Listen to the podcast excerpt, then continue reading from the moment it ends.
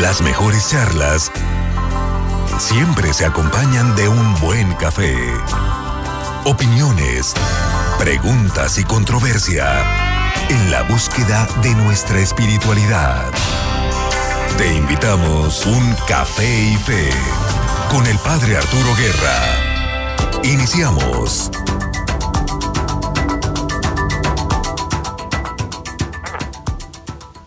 Muy buenas noches, bienvenidos una vez más a Café y Fe. Soy el Padre Arturo y les saludo con gran alegría. En los controles, ya preparado Joe Martínez. Llegamos hoy al programa 99, nos acercamos peligrosamente al programa número 100. Nos tomaremos un café mientras platicamos a gusto de las grandes preguntas de la vida y de cosas importantes y valiosas que nos ayuden a vivir nuestra vida y nuestra fe más a fondo. Y si el café no te gusta, entonces un té, un jugo, un refresco o un vaso de agua pueden ser la solución. Estamos aquí no para que todos estemos de acuerdo en todo, sino para opinar y escuchar, intercambiar experiencias, enriquecernos mutuamente y aprender de los demás. Contamos hoy con tu participación por teléfono, nos puedes llamar al 844-438-8110 y por redes sociales busca la página de Facebook Café y Fe. ¿Cómo sabes si estás en nuestra página? Primero, no se te olvide ponerle acento a café, porque si no se lo pones no nos vas a encontrar. A fe no le pongas acento, porque es una palabra monosilábica. Y con eso nos encontrarás cuando veas un granito de café simpático con una gorrita azul, ya estás ahí. Este programa lo estamos haciendo desde Tlalnepantla, en el Estado de México. Estamos en las oficinas centrales de la Universidad Interamericana para el Desarrollo, que están al ladito de la sede UNITLA Nepantla. Y desde aquí nos conectamos a nuestros estudios de la primera 88.9 FM de Saltillo. Hoy nos acompañan dos ilustres invitados, uno de ellos es alumno de la UNID Tlanepantla, estudia comunicación. Muy buenas noches. Omar, ¿cómo te va? Buenas noches, padre. Pues aquí este, listos para el programa. Muy bien, Omar, cuéntanos por qué te animaste a estudiar ciencias de la comunicación aquí en esta universidad. Bueno, porque yo quiero dedicarme al cine principalmente y, eh, bueno, estudiar cine actualmente es muy difícil, tanto económicamente como en competencia. Y una de mis mejores opciones pues fue ciencias de la comunicación. Omar, entre tus apellidos está un tal Pardavé. Explícanos de dónde viene este apellido tuyo. Ah, bueno, el Pardavé, eh, pues básicamente todo Pardavé que conozcan es familiar mío. Este, principalmente es Joaquín Pardavé, mi tataratío, quien fue un director, actor y escritor del de teatro y cine, sobre todo en el eh, cine siglo de oro mexicano. Este, y bueno, hizo muchas películas, tanto él, sobre todo con Sara García, también con Pedro Infante, con Cantinflas, es de las grandes figuras del cine de oro mexicano. O sea que esto del cine te viene por sangre, en parte. Pues pareciera que sí. Oye, Omar, y entiendo que también tú, ah, si bien, digamos, lo tuyo es lo del cine, también en la radio te gusta cuéntanos de, lo que tienes uno o dos programas, ¿no? Que realizas semanalmente. Así es, tengo dos programas de radio que se transmiten vía internet en la página UNITCLA. Los programas es Soundtrack 1012M. El programa, este programa trata sobre noticias, sobre cine, historias, anécdotas, sabías qué, datos curiosos y sobre todo soundtracks, o sea, de banda sonora. Este, y también tengo otro que se llama La Oveja Negra. Este programa es principalmente sobre rock y metal y pues cosas oscuras, por así decirlo, eh, cosas de terror o que sean referentes. Muy bien, Omar. Y, explícanos finalmente cómo es eso de que ahorita estás de vacaciones, cuando muchos universitarios están ya de vuelta de sus vacaciones. ¿Cómo es que tú estás de vacaciones? Ah, pues lo que pasa es que la carrera en la que estoy es por cuatrimestre y ahorita estoy justamente en vacaciones intercuatrimestrales, lo que hace la carrera más corta de tres años. ¿Y son de cuántos días estas vacaciones? Dos semanas. Dos semanas. Luego otro cuatrimestre y luego otras dos semanas de Ajá. vacaciones más o menos. Sí, dos. Y así hasta que se acabe la carrera. Ajá. Vaya ritmo. Sí. Bien, pues Omar, bienvenido a programa de Café. Y luego también tenemos a Fernando, que casualmente es hermano de Omar. Fernando, ¿cómo estás? Muy buenas noches. Hola, muy buenas noches. Y sí, efectivamente soy el hermano mayor de Omar. Además, el hermano mayor. ¿Y si te obedece como hermano menor o más o menos?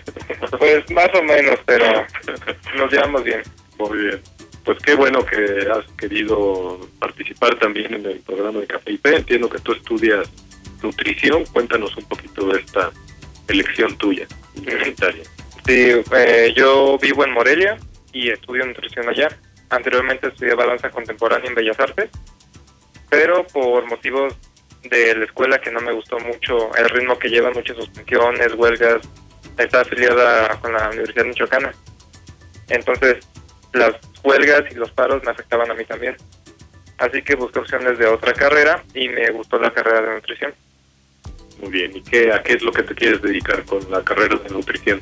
Pues ahorita tengo la idea de mi tesis, enfocarla sobre una discapacidad al nacimiento, para tratarla con eh, meramente una dieta. Ok. Mira, mira, qué interesante. Muy bien. Eh, ¿Tú también tienes eh, afición al cine, al radio? Eh, sí, bueno, más que nada al cine, películas no tanto como, como Omar, pero sí me gustan las películas de distintos géneros y el radio, también a veces la música y todo eso también me gusta. ¿Has visto algunas de las películas de tu, qué era, tatarabuelito? Tatarabuelito. Tatatío. Joaquín, Joaquín Pardavé. Ajá. Sí, claro, las películas y también algunas canciones porque también escribía canciones, era compositor. Ah, sí. Ajá. Mira, mira. ¿Y qué es lo que, digamos, lo que siente un tataranieto oyendo o viendo películas de alguien que, pues, que no conociste, pero que sabes que es parte esencial de tu existencia, ¿no? Pues sí, como todo, eh, el apellido es esencial de nosotros, es de dónde venimos. Y el saber que pro- proviene de una figura tan importante para la cultura mexicana es algo de lo que uno tiene que estar orgulloso. Y es aparte divertido ver las películas y ver al tataratillo o al tatarabuelo, que también es hermano del actor secundario en alguna de sus películas. Él precisamente es el papá de nuestro bisabuelo. Es nuestro bisabuelo Carlos, nuestro abuelo Miguel, nuestra mamá Ana y nosotros. Pues qué maravilla tener a estos dos invitados ilustres en el programa de Café y Té. Bien, pues estamos listos para iniciar. Vamos para allá.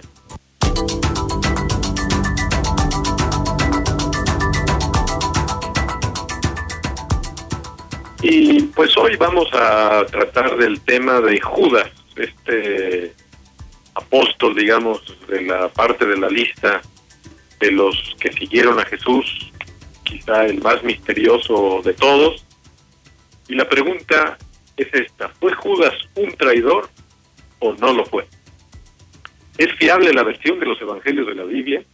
¿Qué hay del evangelio apócrifo de Judas, que hace algunos años estuvo muy presente en los medios de comunicación?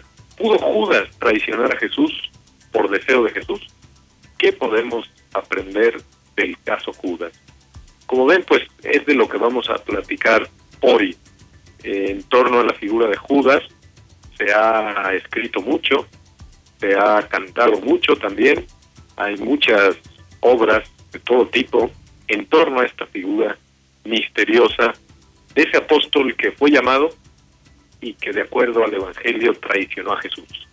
Pero paralelamente a la versión de los Evangelios existen otras hipótesis que vamos a, a poner sobre la mesa.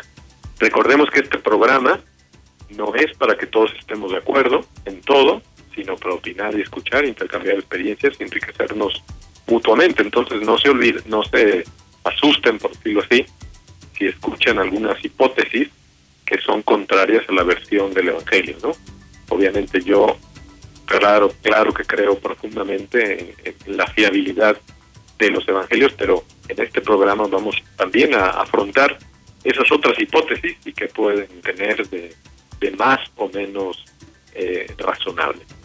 Así que bueno, pues este es el tema antes de entrar, digamos, en la sustancia de, del, del programa. Mm, Nada más una opinión breve, eh, Omar, antes de irnos a la, a la pausa comercial. Primero, ¿qué te parece que se dedique todo un programa de radio a hablar de este asunto de la figura de Judas? Bueno, pues Judas es, como usted dijo, uno de los personajes más misteriosos que creo yo no se sabe a ciencia cierta por qué él eh, hizo lo que lo que hizo, cuáles eran sus sus razones. Creo pues es un tema interesante, debatible, este que pues da para un programa y igual y hasta para más. Muy bien, pues eso es de lo que vamos a hablar ahora que volvamos de la pausa comercial. Amigos, si quieren opinar, si quieren mandarnos también sus versiones, sus hipótesis, escriban a las redes sociales, a la página de Facebook y Fe, o llámenos al 844-388110. Vamos a la pausa. Sigue disfrutando Café y Fe. Volvemos después de la pausa.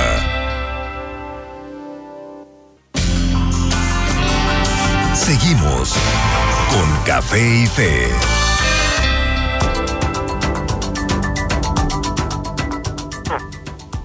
Aquí estamos de nuevo en Café y Fe. Hoy vamos a hablar de Judas, el apóstol que traicionó a Jesús. ¿Es fiable la versión de los evangelios de la Biblia? Antes de responder a esta pregunta, recordemos lo que sabemos de Judas a través de los evangelios. Sabemos que, pues que Judas se dirigió al huerto de Getsemaní y ahí con un beso con el que había ya acordado con el Sanedrín y con los soldados romanos que iban a prender a Jesús, pues les había da- dado esa señal que a quien él besara, ese era para que le pudieran, para que le pudieran prender.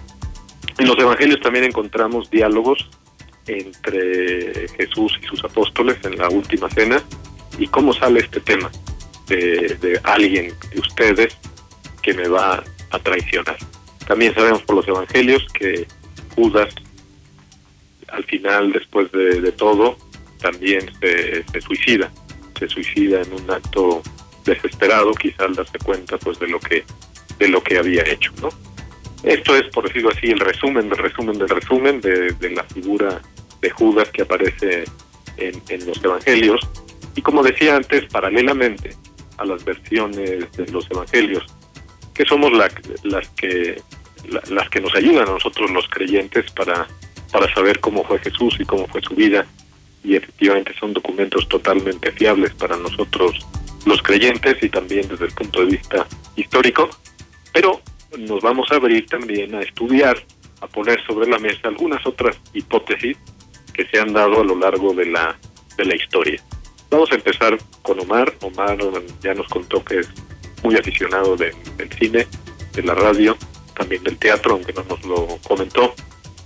Eh, eh, Omar, sé que tú conoces bastante bien esta obra de rock que se puso de moda durante un buen tiempo, que se llamaba eh, Jesucristo Superestrella. Platícanos un poquito primero de, la obra como tal y luego ya nos metemos sobre algunas de las ideas que salen en esta obra. Bueno, de la obra lo que puedo decir eh, surgió poco antes de la década de los 70. Eh, esta obra inició como una novela que después por Andrew Lloyd Webber se convirtió en una obra de teatro este, en Broadway y ya después pasó, eh, pasó al cine, sobre todo en el 73, si no me equivoco, salió esta primera versión. Años después salió otra versión de cine, pero ya un poco más distorsionada, modernizada. Sino yo sugiero quedarnos con la primera versión. Y bueno, es una obra de las más conocidas dentro del teatro comercial, por así decirlo. Este, y esta obra surgió a partir de intentar narrar esta, sobre todo la pasión de Cristo estos últimos días desde la perspectiva de Judas. Y aquí la obra se centra a Judas de una manera un poco más humana y política, este, a diferencia de como casi siempre lo pintan en las demás películas como alguien malo, avaricioso. Este, y bueno, también pues da una muestra una constante confrontación de Judas con, con Jesús la, en esta película. Muy bien. Para entrar más a fondo en esta cuestión de la obra teatral Jesucristo Superestrella, vamos a, a escuchar un pedacito cortito de esta obra. Recuerden que es una obra cantada, ¿verdad? Es así. Es ópera rock. Es ópera rock, por lo tanto todos los diálogos son cantados. Sí. ¿Verdad? Entonces vamos a, a escuchar un pedacito de una versión de esta obra que se hizo en español, porque me imagino que el original es inglés. Ah, sí, es, esta versión es, eh, fue con Camilo VI, es justamente de España. Este, sí, De acuerdo. Bien, pues vamos a escuchar, tratemos todos de poner atención. Aquí es donde vamos a ver algunos elementos de, de las ideas en torno a la figura de Judas que pues que no están de acuerdo con los evangelios. Vamos a escuchar.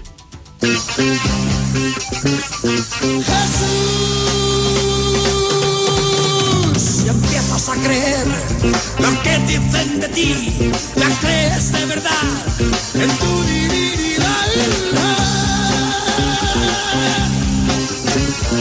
Todas tus ideas de nada servirán, porque solo importa.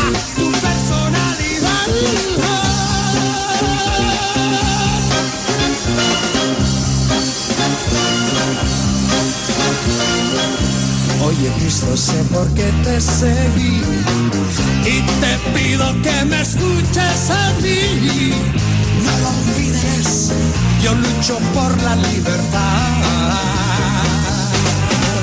No pensé que creerían que eras un nuevo Y solo eres un libertador. Yo recuerdo cuando todo empezó, te llamábamos hombre y no Dios, y te juro que cuentas con mi admiración. Ah, le dan otra intención. Si ven el error te matarán.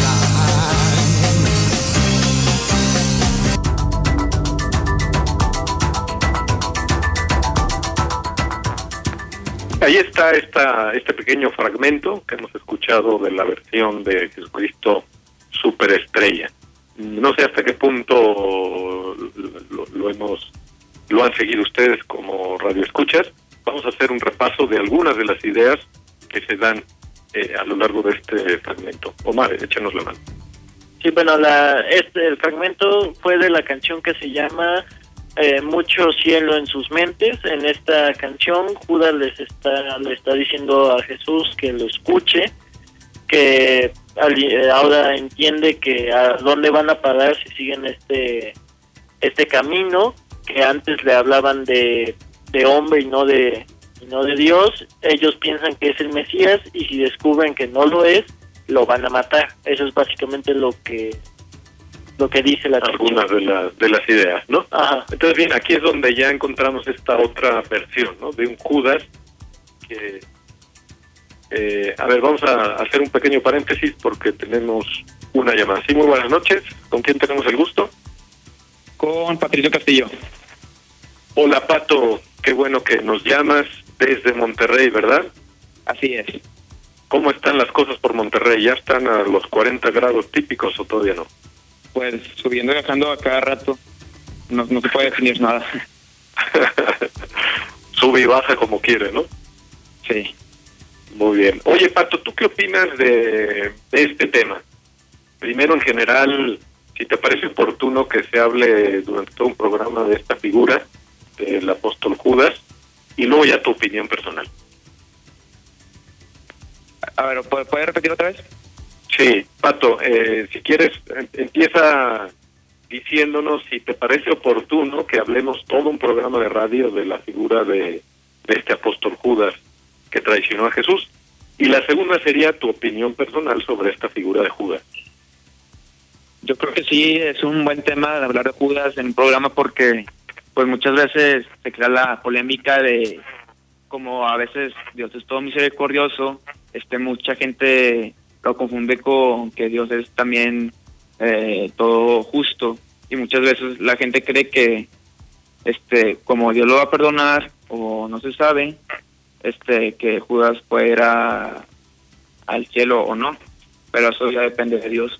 Pero nosotros no podemos en sí juzgar lo que al final eh, Judas a dónde iría Ok, sí, ahí pones sobre la mesa también un- una pregunta también que se han hecho muchas personas, si podemos estar seguros de que Judas al traicionar a Jesús de manera automática se fue al infierno, ¿no? Y la respuesta que tú estás tratando de explicar es que pues ese juicio no nos compete a nosotros, ¿no? Es un conocimiento que escapa a nuestra realidad de seres humanos, ¿no? Y es Dios el único que puede que puede saber una cosa así. ¿Estás de acuerdo? Si estoy leyendo bien tu pensamiento. sí Muy bien. Y, y bueno, y tú personalmente, mm, ¿qué opinas de todas estas teorías paralelas que existen diciendo de que no, de que en realidad Judas fue alguien bueno, que, que le hizo un favor a Jesús delatándolo y que, que no, que fue el mismo Jesús el que le dio la indicación a Judas de, traicionarle porque todo estaba previsto, en fin. ¿Qué opinas tú personalmente? Eh, pues primeramente Dios nos creó eh, a los humanos la libertad de decidir. Y pues yo creo que no hizo la excepción con Judas al tener la única, el único camino para que lo traicione. Entonces yo creo que él, o sea, siendo independientemente a los demás o a Dios, nadie más le dijo, oye, este, tú te esfuerzo a traicionar a Jesús. O sea, él fue el que quiso por monedas el traicionar a Jesús. O sea, fue por su naturaleza de decisión. O sea, fue más, él no fue algo planeado. Yo creo que si hubiera otra al- alternativa, si este Judas al final hubiera dicho que no sabes qué, no quiero traicionarlo. Yo creo que Dios este podría planear otra manera de cumplir con las escrituras. Sí, sí, en el fondo es un acto libre, ¿no? De, de Judas. Así es.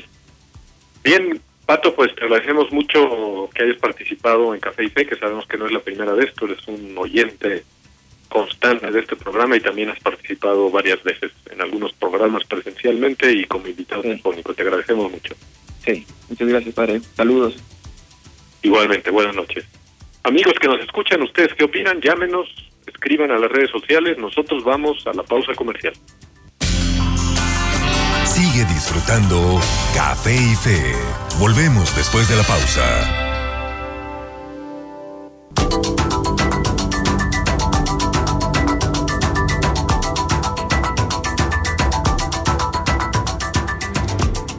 Aquí estamos de nuevo, hemos tenido una pequeña falla técnica, como estamos conectados por la vía telefónica, pues a veces la cobertura se nos da, pero estamos aquí ya de nuevo y estamos hablando de esta figura misteriosa del apóstol Judas. Omar, nos estabas explicando lo que acabamos de oír en el pedacito ese de la obra de teatro de Jesucristo, Superestrella.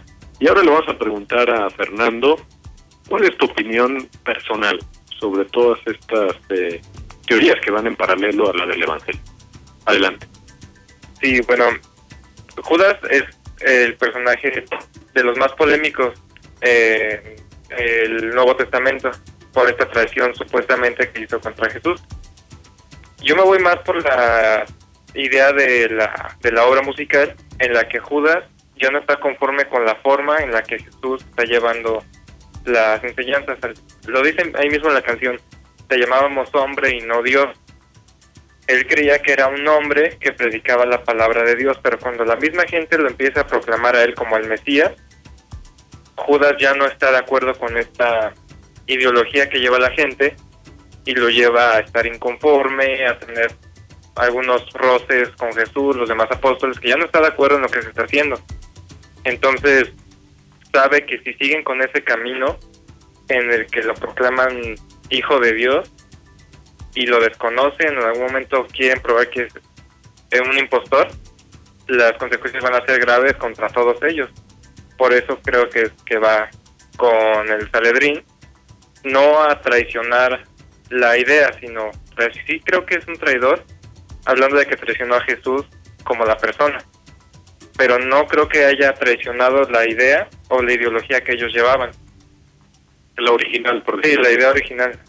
O sea, como que en tu opinión sería que, que Judas está yendo contra esa superposición al hombre Jesús de que lo llamen Dios, ¿no?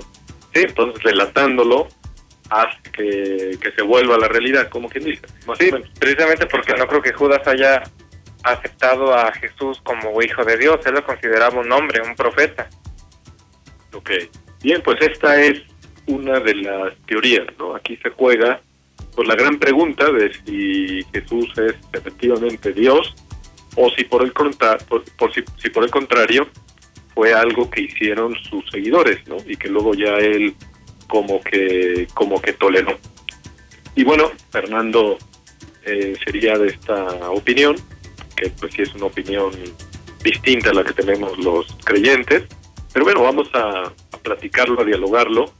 Hay otro pasaje, por ejemplo, donde Jesús se pone a perdonar pecados.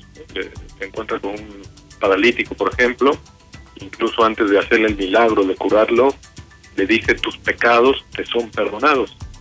Y lo que nos cuentan los evangelios es que eso creó mucho escándalo porque porque de hecho está ahí el diálogo grabado, ¿no? De- decían los comentarios que decían sus oponentes, pero ¿cómo es posible que un hombre se ponga a perdonar pecados cuando eso es solo una prerrogativa de, de Dios, ¿no? Entonces, aquí vemos que el mismo Jesús, con ciertos actos que hace, nos está dejando entrever esta parte divina de él, ¿no? Pero no sé tú qué, tú qué opinas, ¿no? De este gesto concreto donde, donde Jesús, hombre, se pone a perdonar los pecados. ¿Qué te dice esto? Eh, sería como, en la visión tuya, sería como un Jesús que ya está cediendo a esa divinidad que le están inventando, ¿o tú qué opinas?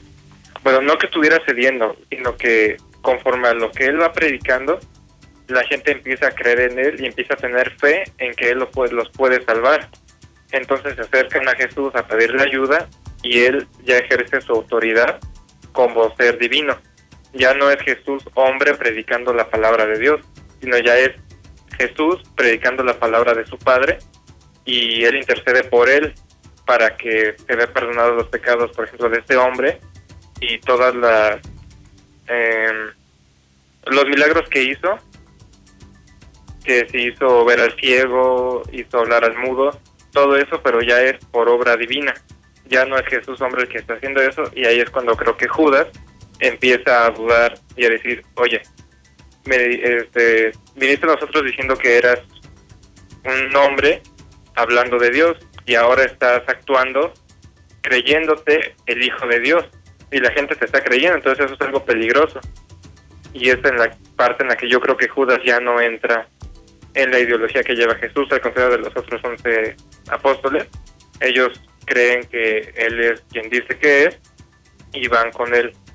Ok, entonces en tu opinión, Judas, este, perdón, Jesús está yendo más allá de lo que es, por lo tanto está fingiendo algo que él no es. No, ¿No? no, creo que no, no fingiendo no. sino que él ya está pasando a ser algo más que un simple hombre, o sea, él ya está demostrando o simplemente ejerciendo su autoridad divina. Que Ya tanto sí la traía, es decir, al final es Dios, Jesús o no. Sí, sí, sí, bueno, ya en cuanto a creencia de cada uno, si Jesús era o no eh, el Hijo de Dios, pero bueno, personalmente creo que, bueno, sí tenía ese poder siendo el Hijo de Dios y él lo estaba ejerciendo, o sea, para que la gente creyera y viera cuál era el camino.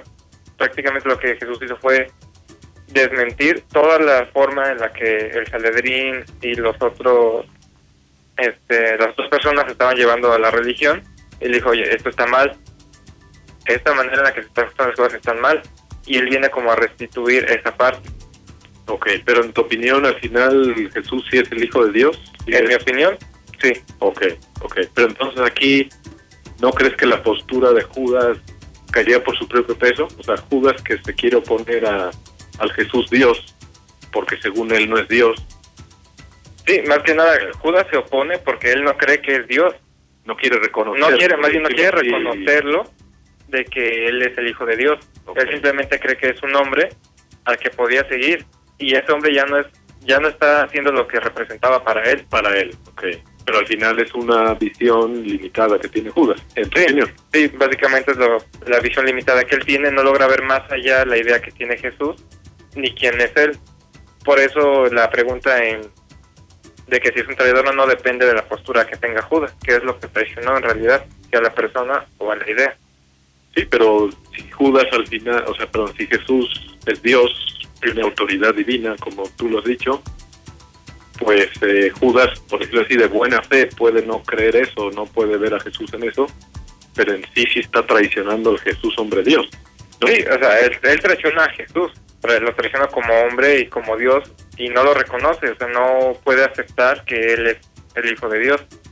Por eso cuando eh, Judas se ahorca, se suicida, es porque él está arrepentido, o bueno, suponiendo que se haya arrepentido de lo que hizo y lo que le hicieron a, a Jesús, pero a él como persona, él lo veía como amigo y él lo quería, pero tuvo que hacer lo que hizo en su idea para que no, para detenerlos, a ponerle un alto y que no fueran las cosas más lejos. Ok, muy bien. Eh, Omar, ¿tú qué nos dices sobre todo esto?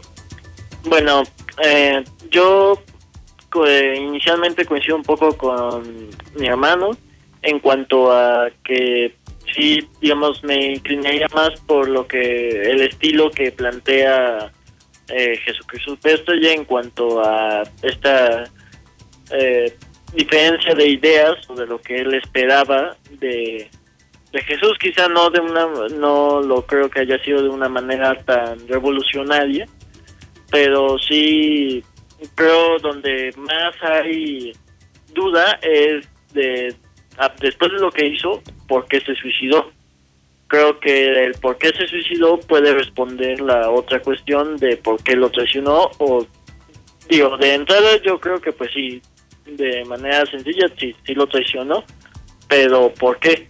Digo, desde la posibilidad de eh, muy poco aceptada de que y si Jesús se lo pidió hasta ya la o sea si no estaba de acuerdo en cuanto fue a que Jesús fuese Dios o porque ok si eres Dios y, y según las profecías alguien te debe de traicionar entonces es por lo que por eso hago esto o ya de plano si fue por el dinero creo de- yo me inclinaría un poco más en cuanto a a que quizá, ok, si eres Dios y si eh, igual y sí te tengo que traicionar y pero no sabía que lo iban a matar. Este, creo yo que no sabía que exactamente que al traicionar lo que iba a pasar y por eso mismo es por lo que termina suicidándose. Muy bien, amigo que nos escuchas, ¿tú qué opinas? ¿Cuál es tu versión? ¿Cuál es tu síntesis de este caso del apóstol Judas? Nosotros vamos a la pausa comercial, sigue con nosotros. Sigue disfrutando Café y Fe. Volvemos después de la pausa. Seguimos con Café y Fe. Volvemos a Café y Fe, estamos hablando de la figura de Judas, si fue el traidor o no fue el traidor. Y tenemos aquí una pregunta de uno de nuestros oyentes, que se llama Arturo García, nos dice a través de las redes sociales, muy interesante, una pregunta personal.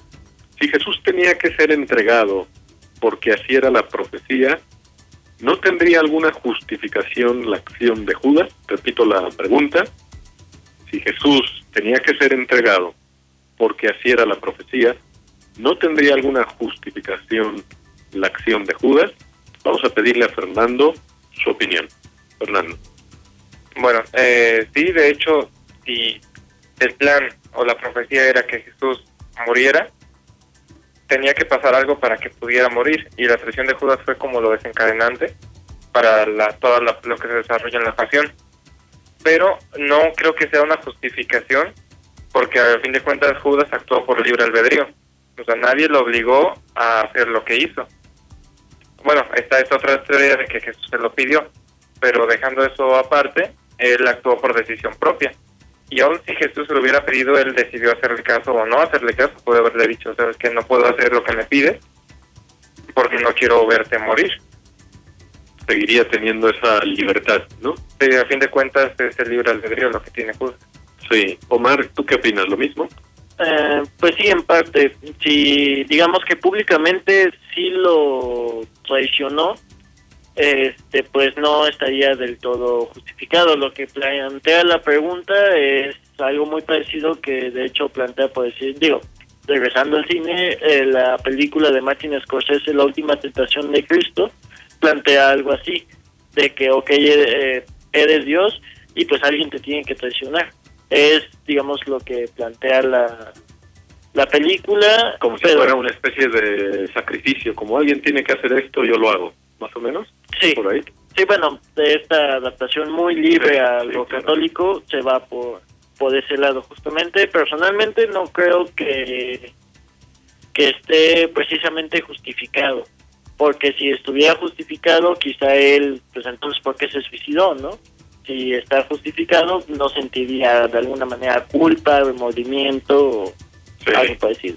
Sí, así es. Y aquí, bueno, pues siempre la, la pregunta que está en el fondo es si la omnisciencia de Dios anula nuestra libertad, ¿no? Esa es la, la pregunta de siempre. Es decir, que si Dios ya conoce todo, por lo tanto conoce nuestro pasado, nuestro presente y nuestro futuro, esto quiere decir que nosotros estamos determinados. Y la respuesta, por, también por lo que nos ha comentado Fernando, la respuesta es que no, ¿no? Que, que en este caso, por ejemplo, Judas seguía siendo una persona una persona libre, ¿no? Y si bien eh, existía ese ese plan de Dios de que de que Jesús iba libremente a ser crucificado y se tenían que dar ciertos actos para que sucediera, pero no anulan, ¿no? Para nada la, la libertad, digamos, de todas las personas que, que con más o menos conciencia estuvieran involucrados en esos actos malos libres, ¿verdad? Muy bien, pues esperemos, Arturo, que haya quedado respondida tu pregunta. Eh, metámonos un poco más a fondo a esto que hemos eh, hecho mención eh, brevemente, de si pudo Judas traicionar a Jesús por deseo de Jesús. Es decir, que si, que si a, la- que a lo mejor fue Judas, perdón, Jesús, el que le pidió el favor a Judas de que hiciera esto. Vamos a ver si esta teoría, que obviamente se sale de la, de la versión de los evangelios, pero vamos a tratar de analizarla con seriedad intelectual para ver si tiene algo de, coherencia. O sea, pudo caber la posibilidad de que Jesús le pida a uno de sus apóstoles, oye, mira, pues como que necesito que alguien que me traicione, pues te he escogido a ti y por favor traicioname, ¿no? Vamos a ver si, si esto se sostiene desde el punto de vista intelectual. Fernando, ¿tú qué opinas? Eh, bueno, analizando los factores como que Judas se suicidó, pudo haber sido una posibilidad que Jesús le pidiera que hiciera algo así como traicionarlo, llegar hasta ese punto. Porque no creo que Jesús haya escogido como uno de sus discípulos a alguien ambicioso, a alguien finalmente malo, sin que creyera, o sea, alguien malo no iba a seguir a Jesús.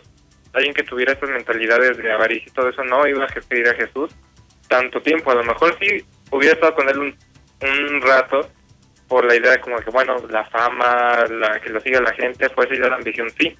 Pero tanto tiempo no creo que haya sido esa una opción. Judas era alguien que estaba de acuerdo con lo que Jesús enseñaba y si Jesús en algún punto lo escoge y le dice, tienes que traicionarme, puede ser una razón por la que Judas lo hizo y después se suicidó. Si no soportó el hecho de hacer lo que hizo y más, aún creía que él era el Hijo de Dios, el hecho de saber de que por su traición fue crucificado o bueno, estaba arrestado, era algo demasiado fuerte de asimilar, entonces esto lo pudo llevar a suicidarse. Ok. Y vamos a ver, tú decías, bueno, Jesús no puede llamar a alguien malo, ¿no? No cabe la posibilidad de que cuando Jesús llamó a Judas, Judas era un joven sincero, con ganas de, seguir a Jesús, creyendo en lo mismo que Jesús, pero que a lo largo de ese camino él haya tomado sus distancias, se haya alejado, haya dejado que en su corazón creciera esta ambición que tú mencionabas, es una posibilidad. O sea, de que, de que efectivamente de Jesús no llama a Judas cuando estaba todo podrido por dentro, ¿no? Pero que eso haya sucedido a lo largo del camino? Sí, están estas tres posibilidades, que Judas era alguien ambicioso y lo llamó Jesús, y él parecía haberse convertido a alguien bueno, y a fin de cuentas le ganó la parte ambiciosa. O la otra cuestión de que él era alguien bueno, y el camino se fue como descarreando y yéndose más por el camino de la ambición. Que es la, digamos, la versión de los evangelios. Ajá, la que manejan los evangelios. Y luego ya lo otro que te preguntaría es, ¿podría Jesús, por decirlo así, obligar a una persona a ir contra su libertad, contra su conciencia? Digamos, de lo que sabemos de Jesús, que era un hombre de bien, que proclamaba la verdad, que nos decía la, la, la verdad os hará libres, que, que buscaba el bien, que nunca hizo el, el mal a nadie. Cabría, digamos, es coherente con la personalidad de Jesús que él obligue alguien a ir contra su conciencia, porque claro, obligar a un apóstol, o bueno, o pedirle el favor, o como quieran, o como queramos decirle, de que tú traicioname, es decir, haz un mal porque yo lo necesito. ¿Esto cuadra con, con, con, con Jesús? Sí, bueno, eh, no creo como tal que Jesús pudiera obligar a, a uno de sus apóstoles a traicionarlo. Tal vez sí a pedírselo, pero no a exigirle como tú tienes que hacer esto. Pedírselo como favor. Eh, Suena hasta chistoso de decir como que se lo pidió como favor, pero puede ser una posibilidad. La personalidad que nos manejan de Jesús en los evangelios no nos cuadra con esta parte en la que él se lo pidiera, obviamente. No se maneja de ese modo, pero puede ser una posibilidad. Como que posibilidad, haya- ¿no? De las Ah, que se hipótesis que se, que se manejan.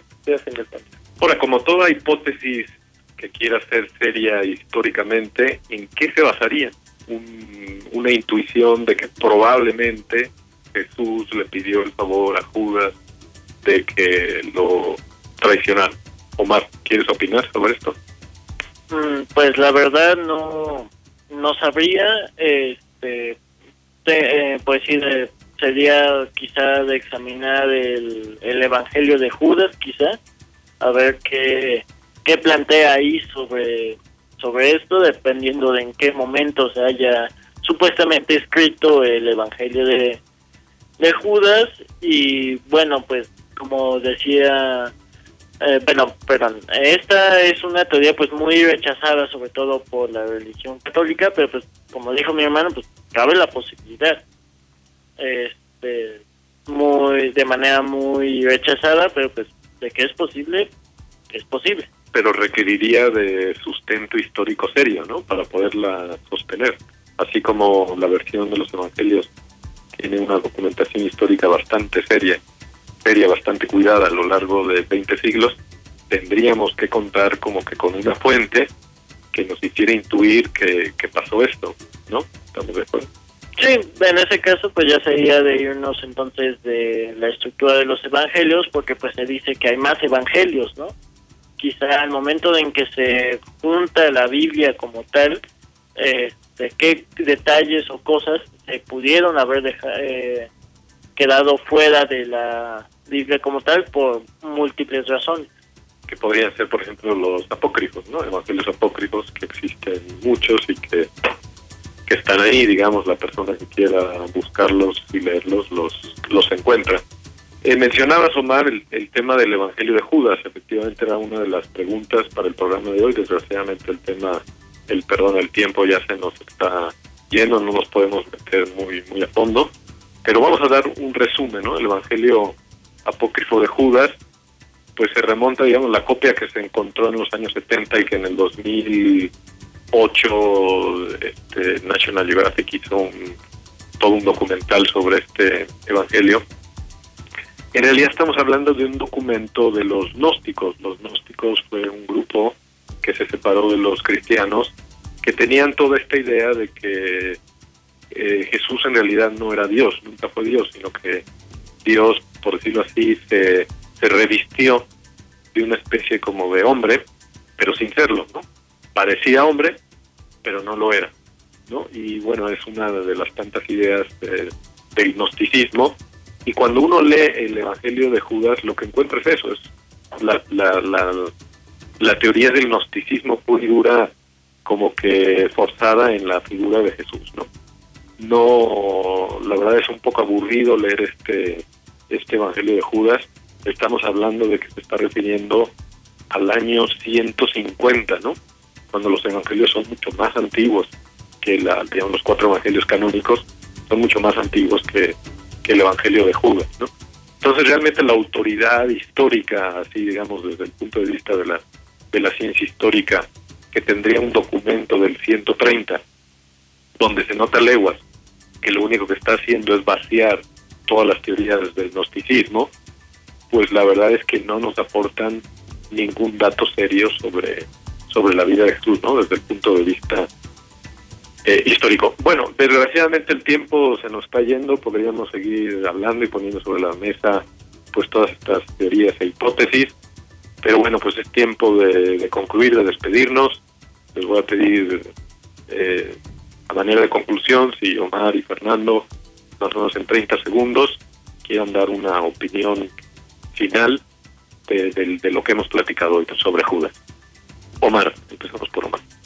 Bueno, pues creo, a fin esto cuenta opinión de, de cada uno en y sobre todo más de la fe, ¿no? De qué tanto decides creer, en cierto modo, pues la versión que es la más aceptada, la de la Iglesia Católica.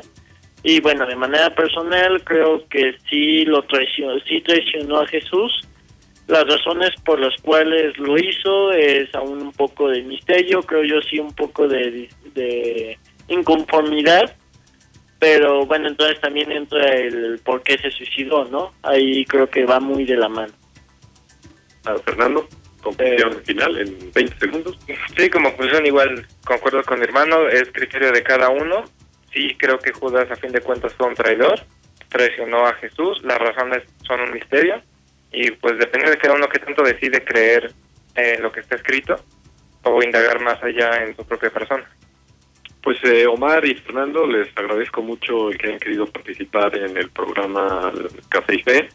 Obviamente pues tenemos ideas distintas ¿no? sobre la figura de, de Judas, pero creo que esto es muy enriquecedor, ¿no? El poder hablar sobre la mesa sin pelearnos, sin aventarnos chanclas, y como que tratar de analizar en profundidad las, las distintas teorías, ¿no? Que, que, eso no, no hace mal a nadie. Bien, pues es así como llegamos al final del programa de hoy. Sin duda la traición pues es un es una ofensa muy seria, muy grave y desgraciadamente pues Judas no ha sido el único traidor de la historia, sino que la historia se va repitiendo a través de los siglos. Eh, para no tener una visión negativa, pues fijémonos en el otro lado, ¿no? De que así como ha habido personas que, que han traicionado a Jesús, ha habido también muchos que le han sido fiel hasta el final. Seamos pues seguidores de Jesús, que no le traicionemos y que le sigamos paso a paso con fidelidad. Muy buenas noches y que Dios les bendiga. Las mejores charlas siempre se acompañan de un buen café opiniones, preguntas y controversia en la búsqueda de nuestra espiritualidad. No olvides tu café y fe con el Padre Arturo Guerra. Todos los martes de 9 a 10 de la noche. Un programa de primera 88.9 FM. Unificando criterios.